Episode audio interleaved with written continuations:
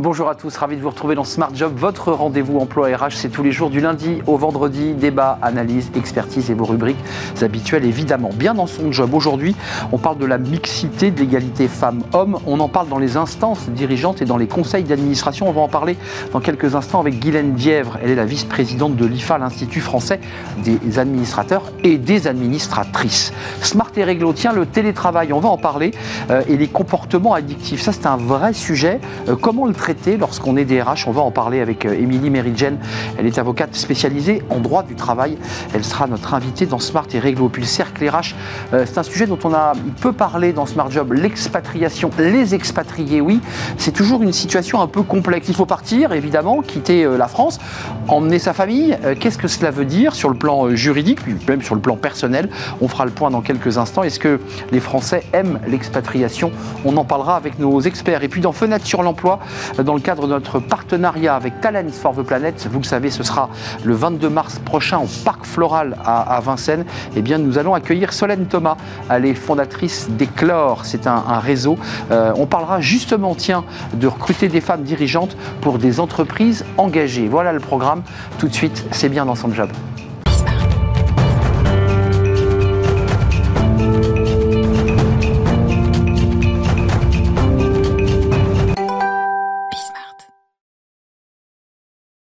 Bien dans son job, parlons euh, de la place des femmes. Alors on en parle beaucoup sur ce plateau, euh, au sein des COMEX, on parlera de la loi Rixin, mais, mais au sein des conseils d'administration. Et on en parle avec Guylaine Diève. Bonjour Guylaine, merci d'être avec nous. Vous êtes la vice-présidente de l'IFA, l'Institut euh, français des administrateurs. Alors j'ai presque envie de dire, j'ai envie de rajouter des administratrices, vous êtes d'accord Et des administratrices. Et des administratrices.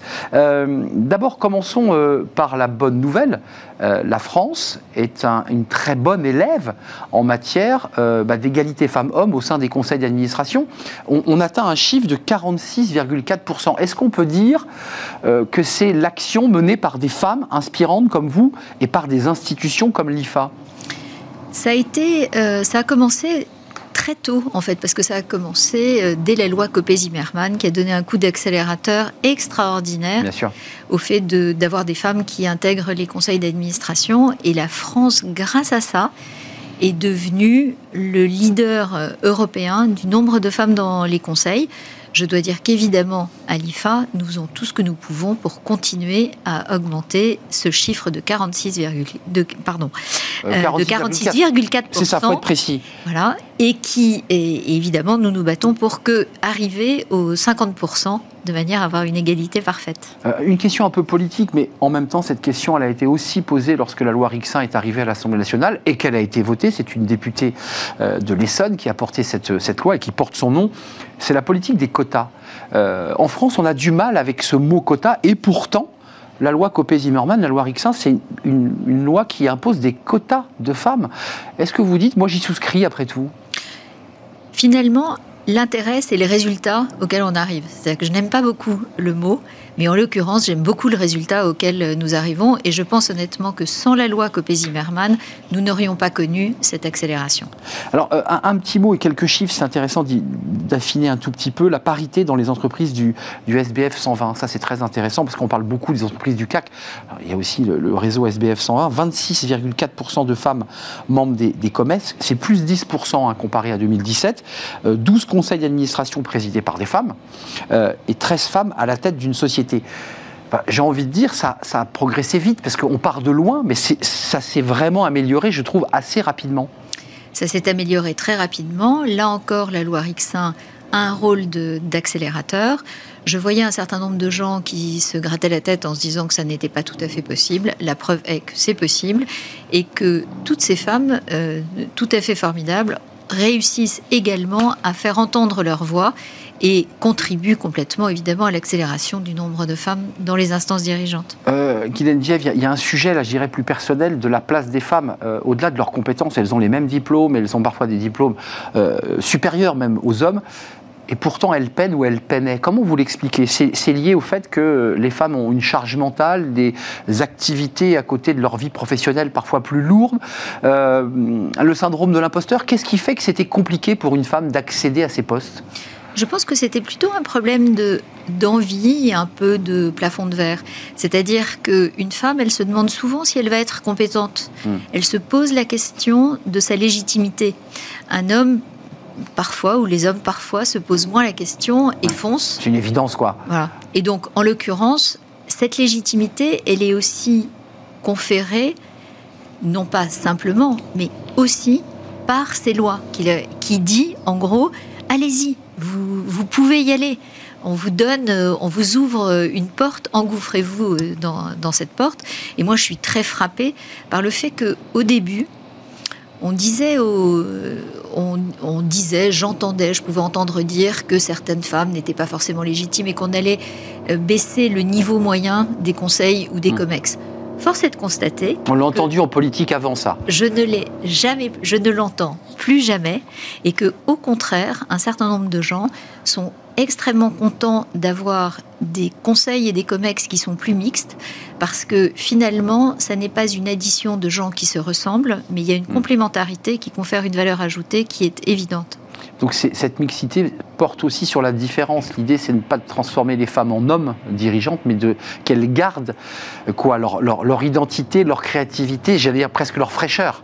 Oui, exactement. Enfin, leur fraîcheur et des angles d'approche qui peuvent être euh, différents, des expériences qui peuvent aussi être euh, différentes. et je trouve que ça confère une valeur ajoutée indéniable à l'ensemble de ces instances. Il y a de très bons chiffres, 37,5% des COMEX CODIR, des entreprises du CAC 40, ça c'est un chiffre intéressant aussi quand on voit eh bien, euh, la, femme qui a pris la tête d'Orange, qui, a fait une conférence de presse récente, qui ont atteint le premier seuil de la loi RIC1, qui rappelons-le, c'est 30% de mixité avec un délai qui est donné dans, la loi. Euh, c'est dur, c'est compliqué pour l'IFA de, de trouver des femmes. Est-ce que c'est compliqué d'un point de vue technique, pratique? Pas du tout. Il y a un vivier, il y a des viviers extraordinaires de femmes extrêmement compétentes qui sont désireuses d'intégrer à la fois des COMEX et des conseils.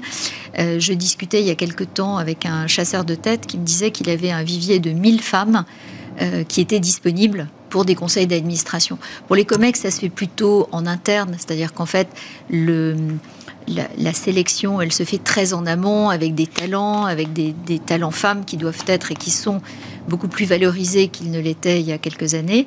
Sur les conseils, quand ça passe par des chasseurs de tête, on voit bien que le vivier est, euh, colossal.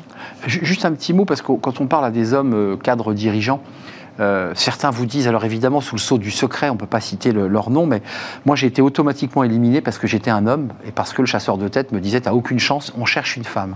Est-ce que c'est difficile, ça, à contrario, pour un homme? Je pense que ça a pu l'être les premières années, ça n'est plus le cas. Parce qu'en fait, les conseils qui devaient avoir au moins 40% de femmes, ça y est, sont ont désormais, euh, on le voit bien, Presque, 46,5%. Euh, vous êtes on est arrivé. Euh, et donc, aujourd'hui, de toute façon, les échéances de mandat, au moment des échéances de mandat, il y a, on regarde des profils d'hommes et des profils euh, de femmes. L'IFA va continuer évidemment à faire de la pédagogie. Vous éditez euh, de petits livrets souvent extrêmement pédagogiques et très, très intéressants. Qu'est-ce qui nous reste à, parcourir comme chemin encore? Ben, On voit bien quand même que 27,5% des COMEX sont en dessous du seuil de 20%. Donc vous signaliez les 37,5%, c'est une avancée euh, très bénéfique. en revanche, ces 25,5%, il faut absolument que euh, nous accélérions sur ce, sur ce chapitre-là. Et donc, euh, nous allons continuer nos efforts conjugués.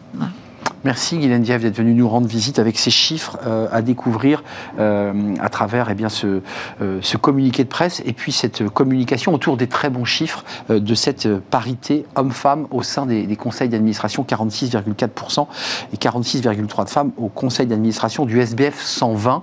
Merci de nous avoir rendu visite. Vous êtes la vice-présidente de, de l'IFA, l'Institut français des administratrices et administrateurs. Voilà, objet inversé, c'est beaucoup plus simple. Merci et à très très bientôt. Merci à vous. Smart et réglo, le droit, rien que le droit on, en fait beaucoup sur ce plateau, évidemment, c'est smart et réglo, et on parle du télétravail, mais sous l'angle des addictions. Bah oui, comment on fait euh, lorsqu'un collaborateur euh, est addict euh, et qu'il est en télétravail? On en parle avec une avocate.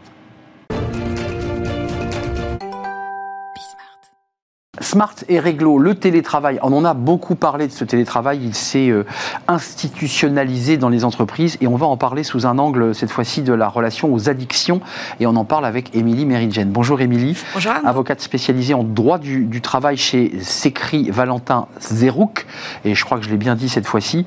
Euh, est-ce qu'il y a alors, ça c'est le code du travail et ça c'est l'avocate et le juriste, est-ce qu'il y a un lien dans le code du travail entre ce télétravail et les addictions et entre le travail et l'addiction C'est une double question. Oui, alors sur le télétravail, rien d'explicite. Sur le travail en général, rien de spécifique sur les addictions, mais d'une manière générale, que ce soit pour le travail ou le télétravail, une obligation de prévention et de sécurité qu'on connaît bien, qui pèse sur l'employeur et qui recouvre tous les comportements potentiellement addictifs sur le lieu de travail. Euh, on a, il y a eu des études, quelques-unes, des sondages qui ont montré, celle de Doxa notamment, qui montrent que en 2020 en particulier, euh, on a une augmentation des addictions liées au télétravail. Tout à fait, et on le voit chez nos clients également.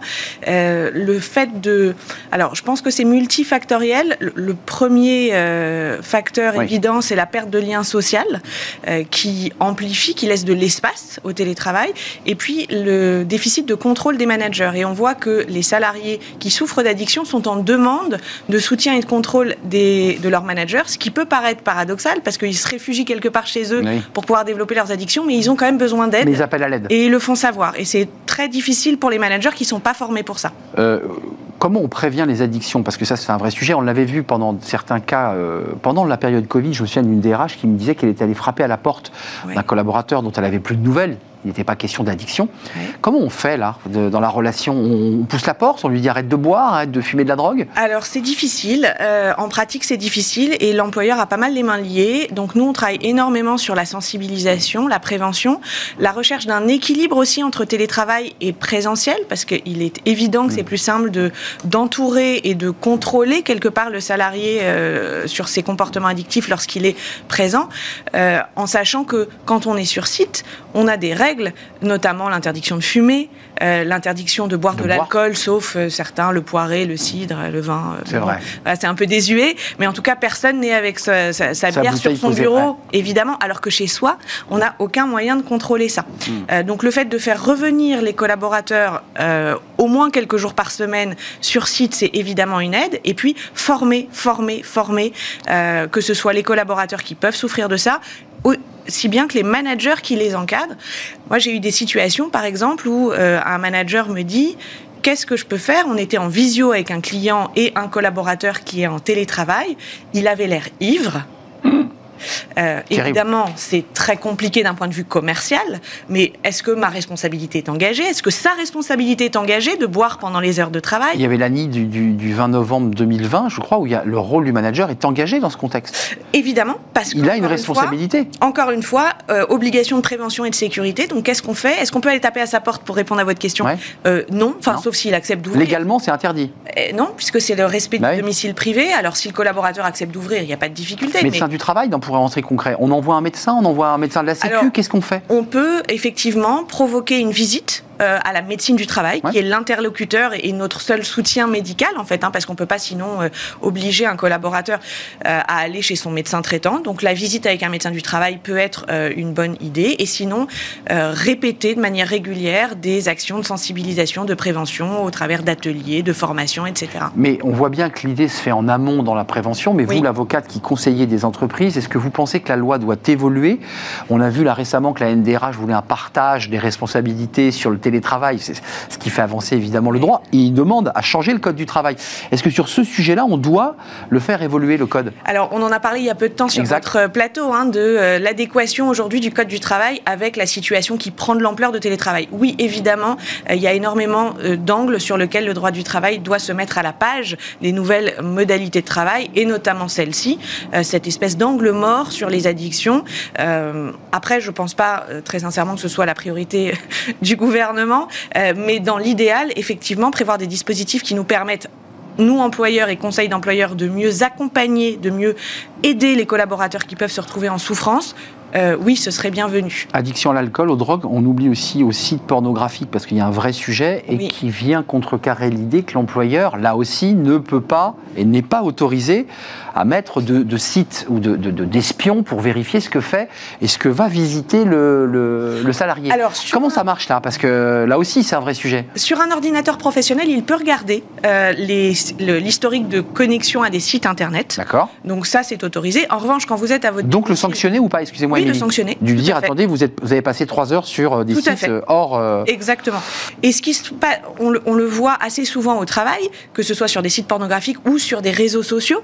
on a déjà sanctionné plusieurs personnes qui passaient des heures entières sur Facebook, Insta, etc., au vu et au su des collègues. Mm. Quand c'est à domicile et que vous avez votre ordinateur professionnel et puis à côté votre ordinateur personnel, l'employeur n'a aucun droit de regard. D'abord, il ne peut pas savoir ce que vous faites pendant vos heures de travail. On en a parlé il y a, il y a quelques semaines. Danger. Mais surtout, il ne peut pas se connecter à l'ordinateur personnel du salarié. Juste avant de nous quitter, on n'a pas fini le cas pratique parce que c'est intéressant les cas pratiques. Ce collaborateur ivre dans une relation commerciale en présence de son manager, oui.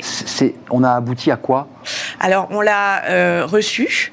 Euh, en entretien RH, dans une démarche d'accompagnement. Alors pas de sanction, euh, mais de sensibilisation en lui faisant mesurer les conséquences Donc il a reconnu qu'il était commerciales de ses actes. Il a reconnu du bout des lèvres. On n'avait aucun moyen de le prouver puisqu'on ne peut pas le soumettre à un test à son domicile.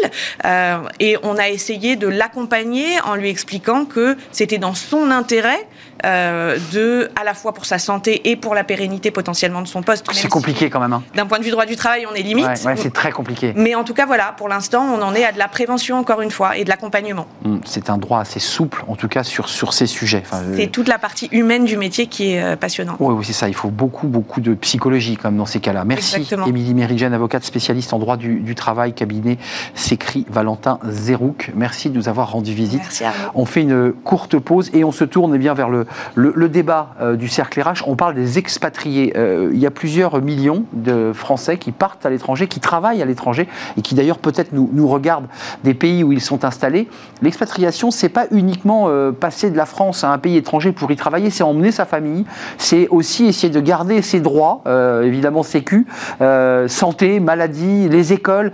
Tous ces sujets-là sont des sujets qui, eh bien, évidemment, impactent la vie d'un collaborateur qui devient un expatrié. On en parle avec trois experts.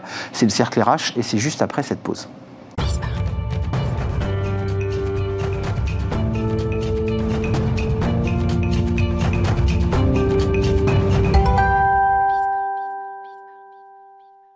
Le cercle RH, le débat quotidien de, Smart Job, l'expatriation.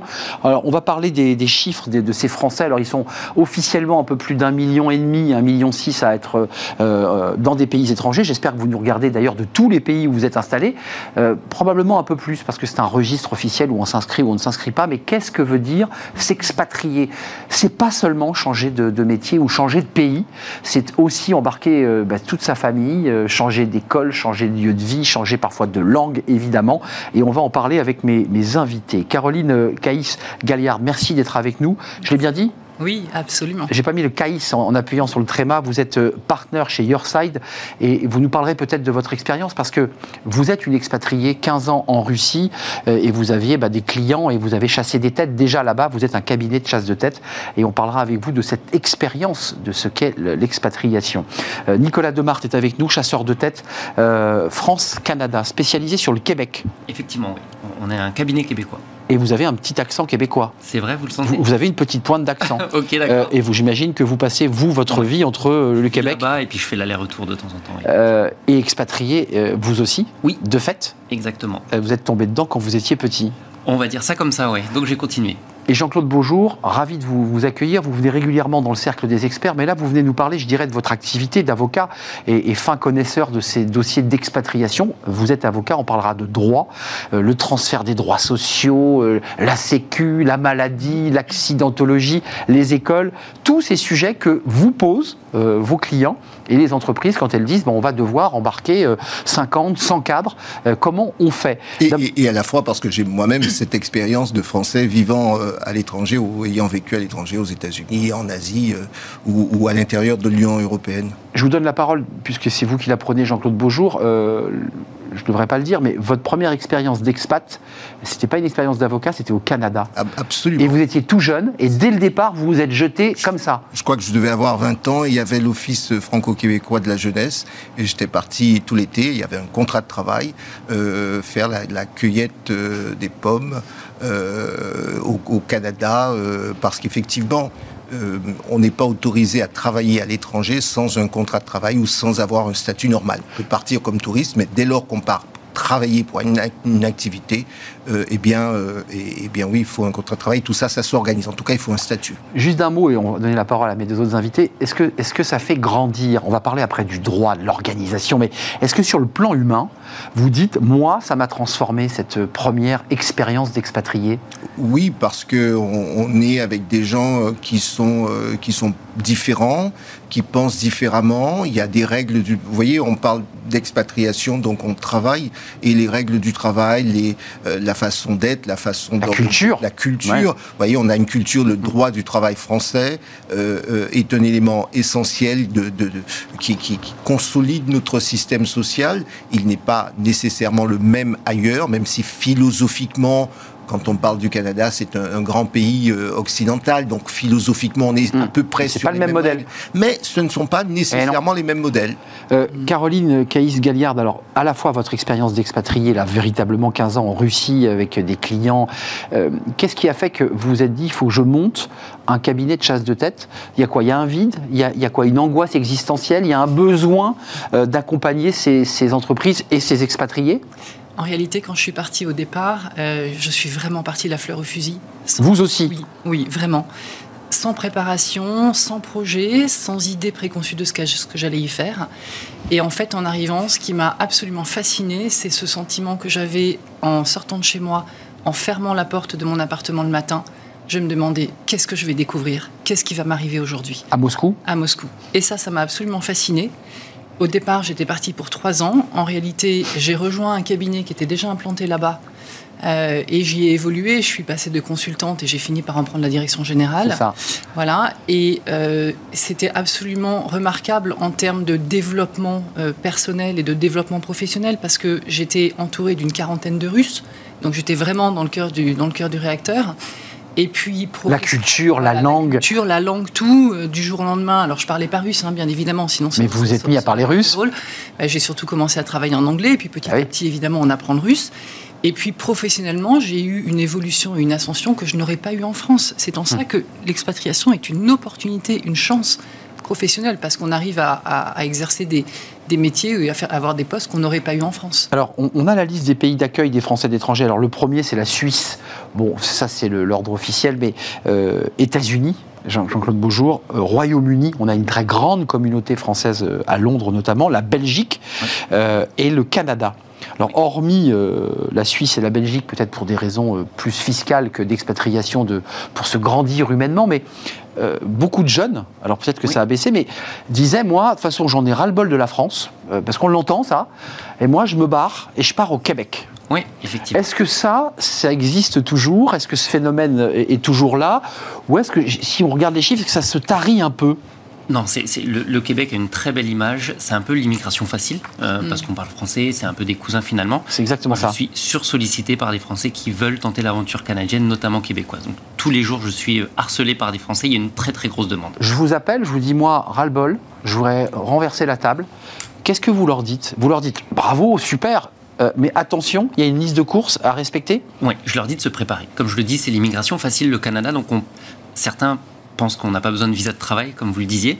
Il y a besoin de visa Il y a besoin d'un visa de travail obligatoirement. Donc certains ne savent pas, donc je leur dis surtout renseigne-toi, parle-en autour de toi. Euh, il y en a beaucoup qui ont vu un reportage sur le Canada qui, dès le lendemain, se disent exactement ça. Je veux partir, mais c'est le sujet qu'on a là, c'est une expatriation, on quitte tout du jour au lendemain, donc ça se prépare énormément. Euh, ça se prépare, et ça se prépare aussi sur les droits sociaux. Je rentre un peu dans le vif du, sujet, parce que quand on part en famille, on part, je prends l'exemple de L'Oréal, on va diriger une filiale dans un pays, États-Unis par exemple, ben, il faut d'abord régler euh, l'école des enfants, il faut poser la question au mari quand c'est une femme et lui dire il faut que tu trouves un boulot là-bas et puis ensuite on réfléchit aux droits sociaux. la Sécu, elle marche là-bas, votre Sécu française? Oui, il y a beaucoup d'accords entre le Québec et la France. C'est pour ça que ça facilite les choses. On peut arrêter son, sa sécurité sociale ici pour passer sur la, la RAMQ, on appelle ça donc la sécurité sociale au Québec. Pour, pour la retraite également, il y a des accords entre les deux pays. Ça, c'est important. Jean-Claude Beaujour, je me tourne vers le juriste, mais ça, c'est quand même des questions qui sont posées en premier. Comment je gère le droit, les droits sociaux de mes salariés, la santé, s'ils sont malades, s'ils ont un accident? Enfin, tous ces sujets-là sont posés. J'ai deux observations importantes à faire. La première, c'est que toutes les expatriations ne sont pas des expatriations de cadres avec des sociétés bien établies. Donc il faut vraiment faire attention à ceux qui s'expatrient volontairement. Et, là-dessus, il faut faire la distinction entre le détachement et l'expatriation. c'est quoi la différence Alors le détachement, l'entreprise dit à son salarié, euh, euh, Dupont, tu vas, tu seras dans notre filiale américaine pendant un maximum, c'est la loi qui le prévoit, un maximum de 6 ans. Ce qui veut dire que le, salarié va travailler aux États-Unis, mais sous droit français. Sous le droit français, avec le régime de protection sociale française, etc. Alors que lorsqu'on est expatrié, on a un contrat euh, euh, local de, de, droit national du pays d'accueil. Donc il faut revoir le système de protection sociale, il faut revoir euh, l'assurance maladie, il faut revoir la retraite. Ce ah sont les principaux éléments.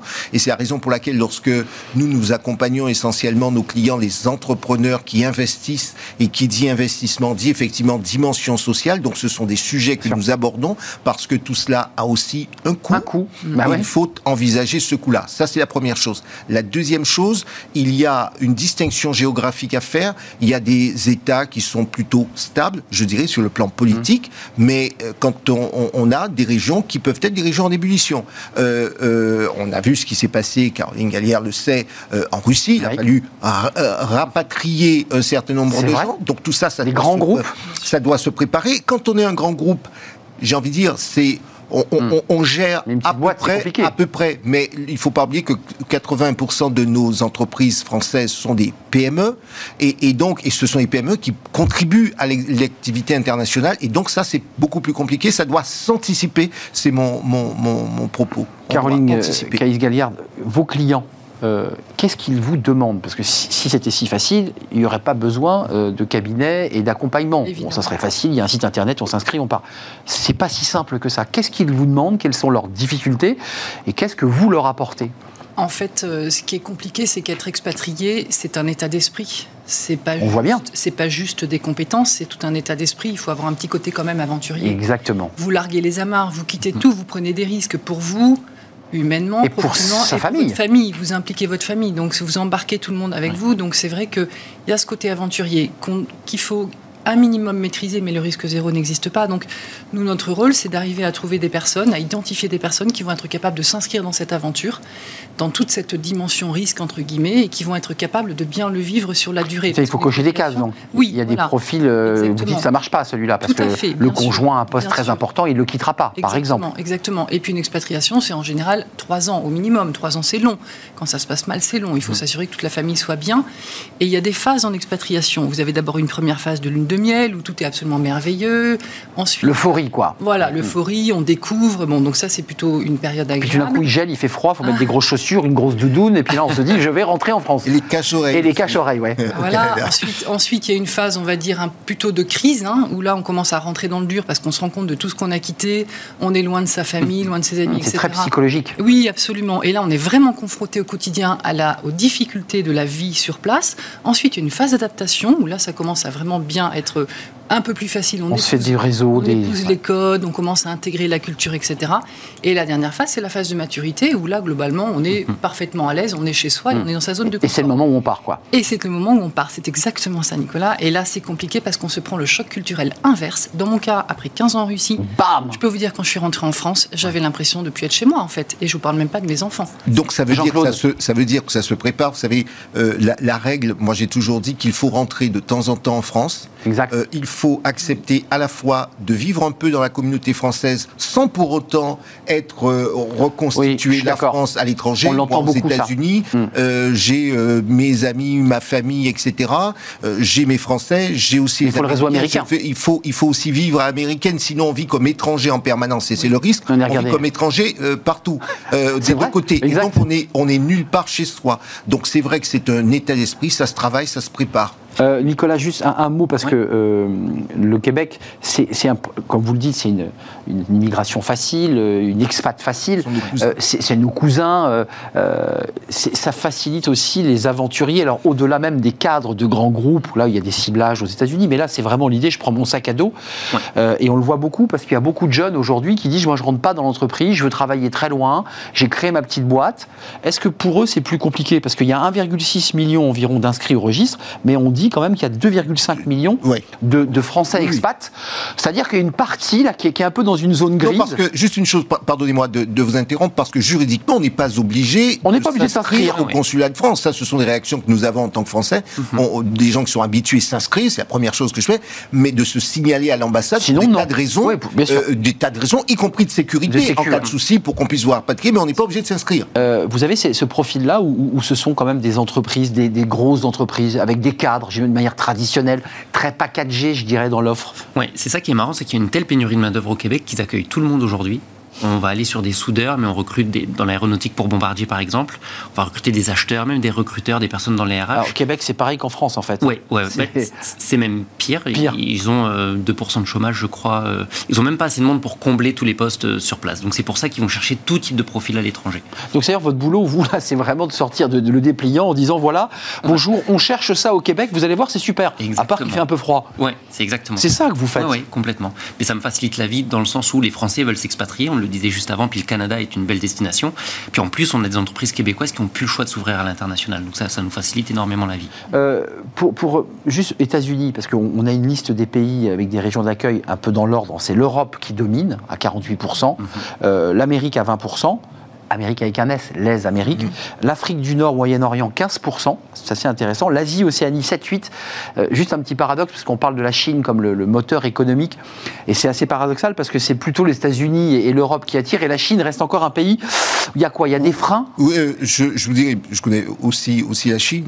Euh, les, Chinois aujourd'hui suffisamment sont staffés, comme on dit. C'est exactement ça. Ils ont, ils ont les gens qu'il faut. Vous savez, moi, lorsque j'étais très jeune, les, les Chinois disaient, ben, on a besoin de cadres, on a besoin de gens. Et c'est vrai aussi pour l'Afrique noire, pour l'Afrique euh, euh, du Nord. Il y avait un besoin, entre guillemets, de cadres, de techniciens, de, métiers, de, parfois de, métiers. Aujourd'hui, vous allez au fond du, Japon, vous trouverez des Japonais qui vous font de la très bonne pâtisserie française euh, dans le sud du Japon. et, en Chine, ils ont du monde. Et les Indiens, par exemple, c'est un million d'ingénieurs chaque année. C'est un vivier d'ingénieurs. Donc aujourd'hui, qu'est-ce que vous voulez leur apporter? Caroline, ils sont plus réticents. Je vous ai vu réagir sur la Chine Parce qu'il y a évidemment le fait qu'on soit staffé, que ces pays, évidemment, ont des ingénieurs, ont des salariés. Puis il y a aussi, pour nous, côté français, une sorte de barrière culturelle. Ça crée une peur. Et, à ce niveau-là, la Russie, en l'occurrence, est une expatriation difficile. Clairement. Il y a un niveau, il y a un niveau d'adversité dans ce pays très Clairement. élevé. Il y a la culture, il y a la langue. Euh, ça s'invente pas le russe. Hein. C'est-à-dire que voilà, euh, c'est quand même une langue, même quand on l'étudie, euh, le coût d'acquisition est quand même assez élevé.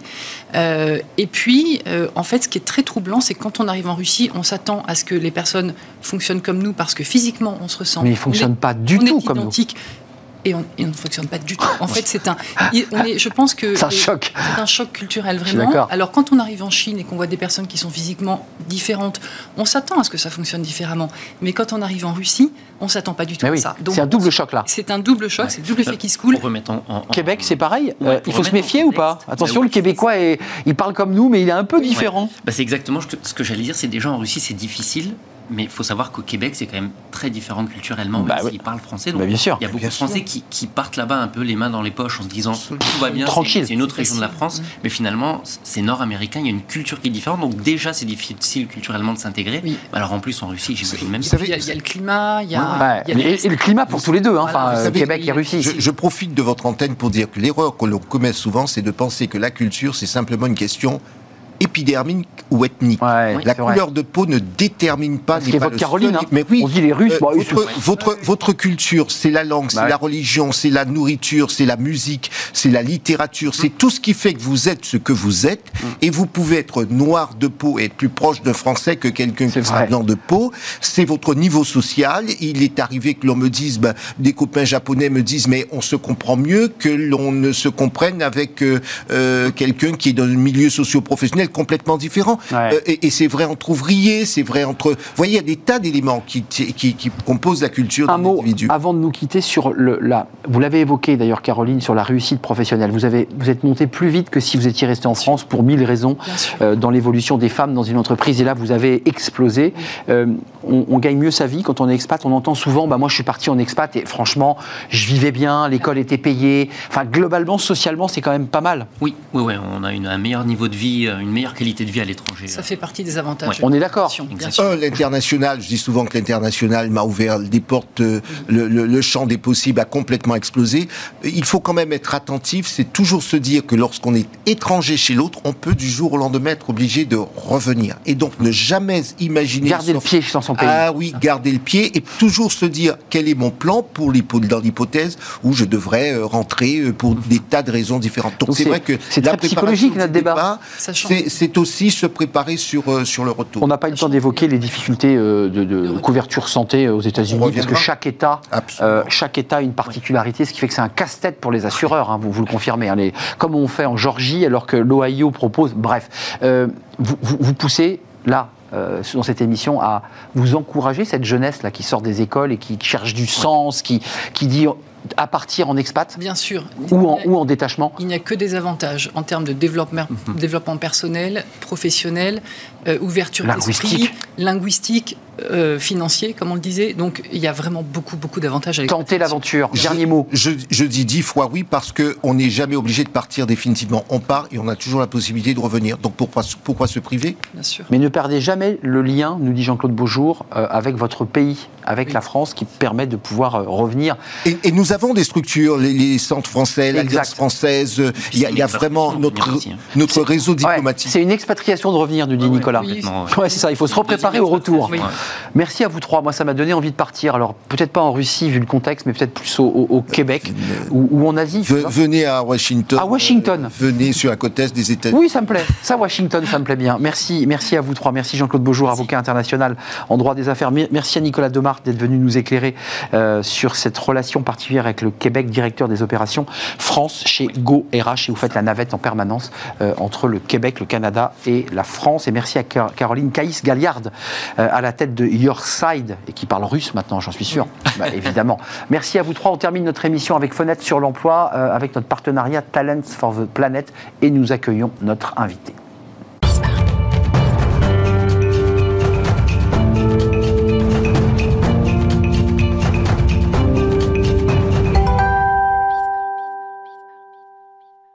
On termine avec Fenêtre sur l'emploi et euh, cet événement Planet for the Talent, ça sera le 22 mars, à partir du 22 mars, au Parc Floral à Vincennes, pour parler de la formation des emplois verts, des emplois à impact. Et on en parle avec Solène Thomas. Bonjour Solène. Bonjour. Ravi de vous accueillir, fondatrice d'Eclore. Alors vous avez une double vie, euh, vous êtes à la tête d'une entreprise, chasseuse de tête, mais là, Eclore, c'est un... Alors c'est très compliqué, c'était un réseau associatif, mm. une association Qu'est-ce que c'est exactement Éclore? Hmm. En fait, euh, mon premier métier, c'est de recruter des cadres dirigeants. Aujourd'hui, j'ai ma structure de, conseil en recrutement, en transformation d'instances dirigeantes. Euh, mais quand vous recrutez des têtes pour les positionner et que finalement, au bout de 12 mois, elles sont débarquées parce que les conditions d'exercice du pouvoir sont pas bonnes, euh, bah, ça marche pas. Et donc, euh, j'avais vraiment envie de, de participer à une transformation du monde du travail pour mettre des têtes au bon endroit. Au bon endroit et au service d'une vraie transformation des entreprises dans le sens d'entreprises engagées. Donc les deux se répondent Complètement. On est d'accord. D'ailleurs, j'ai beaucoup hésité. Est-ce que je mets le logo Solène Thomas Conseil ou le logo Éclore Parce qu'en fait, je, je, porte vraiment les deux et les deux se répondent. Euh, c'est quoi? C'est un écosystème? Éclore, c'est des moments de rencontre, c'est des moments où on se parle, c'est des moments où on mm. partage? C'est quoi? Mm. Jusqu'à présent, c'est un écosystème d'innovation euh, pour aider des personnes à transformer leur vie au travail et pour repenser peut-être la manière de travailler ensemble.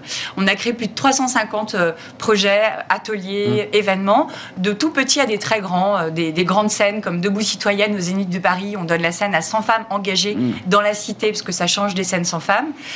mais on, est aujourd'hui en train de se transformer pour aller plus loin et pour porter un projet de société, un pacte social qu'on va, qu'on va porter à l'automne prochain avec quelques grands dirigeants qui veulent faire entreprise différemment, qui s'engagent autour des normes extra-financières, des entreprises à mission et qui recrutent différemment, hmm. notamment plus de femmes. Alors, le débat des femmes, euh, l'égalité femmes-hommes, la place des femmes dans les COMEX, dans les conseils d'administration, c'est des sujets, j'imagine, qui vous impactent. Euh, Talent for the Planet, c'est. Et que j'espère impacter. Et que vous impactez à travers Éclore, et j'imagine aussi à travers votre, votre profession de chasseuse de tête. Mais c'est quoi un, emploi à impact? C'est quoi, quoi être aujourd'hui un, un, dirigeant à Euh, on peut impacter en détruisant de la valeur autour de soi. Euh, moi, j'ai des exemples où j'ai recruté récemment un DG pour euh, une grosse ONG qui, qui, travaille sur le bilan carbone et qui veut planter des arbres un peu partout dans le monde, sauf qu'ils détruisent les humains dans la boîte. Donc moi, je me méfie de l'impact. Ça, c'est intéressant. Voilà. Je pense que c'est important d'impacter, prendre en compte les enjeux de notre époque, des enjeux environnementaux, mm. des enjeux sociaux. Hein. J'entendais encore là, euh, dans votre salle d'attente, euh, parler des retraites. Donc, il y a quelques enjeux sociaux actuellement. Euh, pour moi, un leader qui impacte et une entreprise qui impacte, c'est d'abord une entreprise et un leader qui incarne. Et qui est centré. Voilà. Le complément de l'impact, c'est l'incarnation. Hmm. Euh, on a besoin, vous, connaissez peut-être cette figure du yin-yang, figure taoïste hmm. de complément. On a besoin en fait de dirigeants éclairés qui sont impactants qui portent des vrais projets ambitieux pour leur entreprise et la société, mais également qui incarnent, donc qui impactent parce qu'ils sont et pas simplement parce qu'ils disent. C'est la différence entre incarner et incanter. Euh, incarner, ça veut dire croire réellement, pour le dire de manière un peu basique. Plus que croire. Être porté par l'idée qu'il faut transformer. Et ce n'est pas un plaquage de communication. Exactement. On est, d'accord. C'est pas la com en fait. C'est que on walk you talk, disent les Anglais. On respire ce qu'on dit, on le vit, on l'incarne, on montre le chemin. Et puisque là on parle des dirigeants, il y a quelques années j'étais à l'université d'été du Medef et vous aviez le le, la personne qui gérait le parking, euh, qui nous dit euh, bah, il y a beaucoup de gens qui disent de belles choses, mais moi je pense qu'il faut arrêter de dire ce qu'il faut faire, mais, mais faites quoi. Ouais, faites, ouais. Et, euh, Agissez quoi. Ouais, c'est ça. Et j'avais trouvé plein de bon sens ce, cet homme-là qui, qui, gérait le parking. Donc arrêtons la communication pour communiquer et communiquons sur ce qui est vraiment et ce qui transforme les choses. Avant de nous quitter, Solène Thomas, concrètement, qu'est-ce que vous allez faire à Talent for the Planet? Vous allez donner des flyers, vous allez faire des conférences, vous allez faire des tables rondes. Comment vous allez diffuser ce que vous nous dites là en ce moment? Moi, il n'y a qu'une chose que je sais faire, c'est faire éclore. Hein. Je fais éclore des COMEX en plaçant des dirigeants au bon endroit, en accompagnant des transfos d'instances dirigeantes, et je fais éclore la société avec un mouvement culturel. Donc, qu'est-ce que je vais faire sur ce superbe salon? Bah, Je vais faire éclore des tables rondes. Donc, j'anime deux tables rondes, euh, et j'ai des intervenants de très grande qualité. Et moi, je serai la Blue Note, un peu comme dans le jazz, qui va mmh. écouter, qui est un label, mettre en valeur. C'est vrai Qui est un label de jazz, Blue Note. Ah, je savais pas que c'était un label aussi. c'est un label. Et euh, vous aimez le jazz J'aime le jazz. Magnifique, on en parlera en... Absolument, on en parlera dans la salle d'attente. Donc moi, je vais faire la Blue Note. Je vais valoriser les talents qui vont s'exprimer euh, pour que chacun, chacune puisse pleinement euh, exprimer ce qu'ils sont, ce qu'ils font pour la société et, et, que ce soit pas juste du discours, mais qu'ils puissent vraiment parler en authenticité et peut-être faire éclore. Dans l'idée de faire éclore, il y a faire émerger un truc plus grand. La vie a plus d'imagination que tous nos rêves. Donc moi, j'aide à voilà, faire passer la vie. Et si on terminait sur cette jolie phrase, euh, Solène Thomas, merci, merci de nous avoir rendu visite euh, et de nous avoir transmis votre euh, énergie. Fondatrice d'Éclore, qui était un mouvement, une association, et vous êtes par ailleurs chasseuse de tête pour dirigeantes et dirigeants. Vous serez à Talent for the Planet, vous serez la Blue Note, j'adore ce mot. Merci à vous, merci de votre fidélité. L'émission est terminée, je vous retrouve évidemment demain. Je remercie toute l'équipe, Kylian à la réalisation, Héloïse au son, et je remercie évidemment l'équipe de programmation, Nicolas Juchat bien sûr, et Merci à eux, merci à vous, merci pour tous vos messages. Bye bye, portez-vous bien.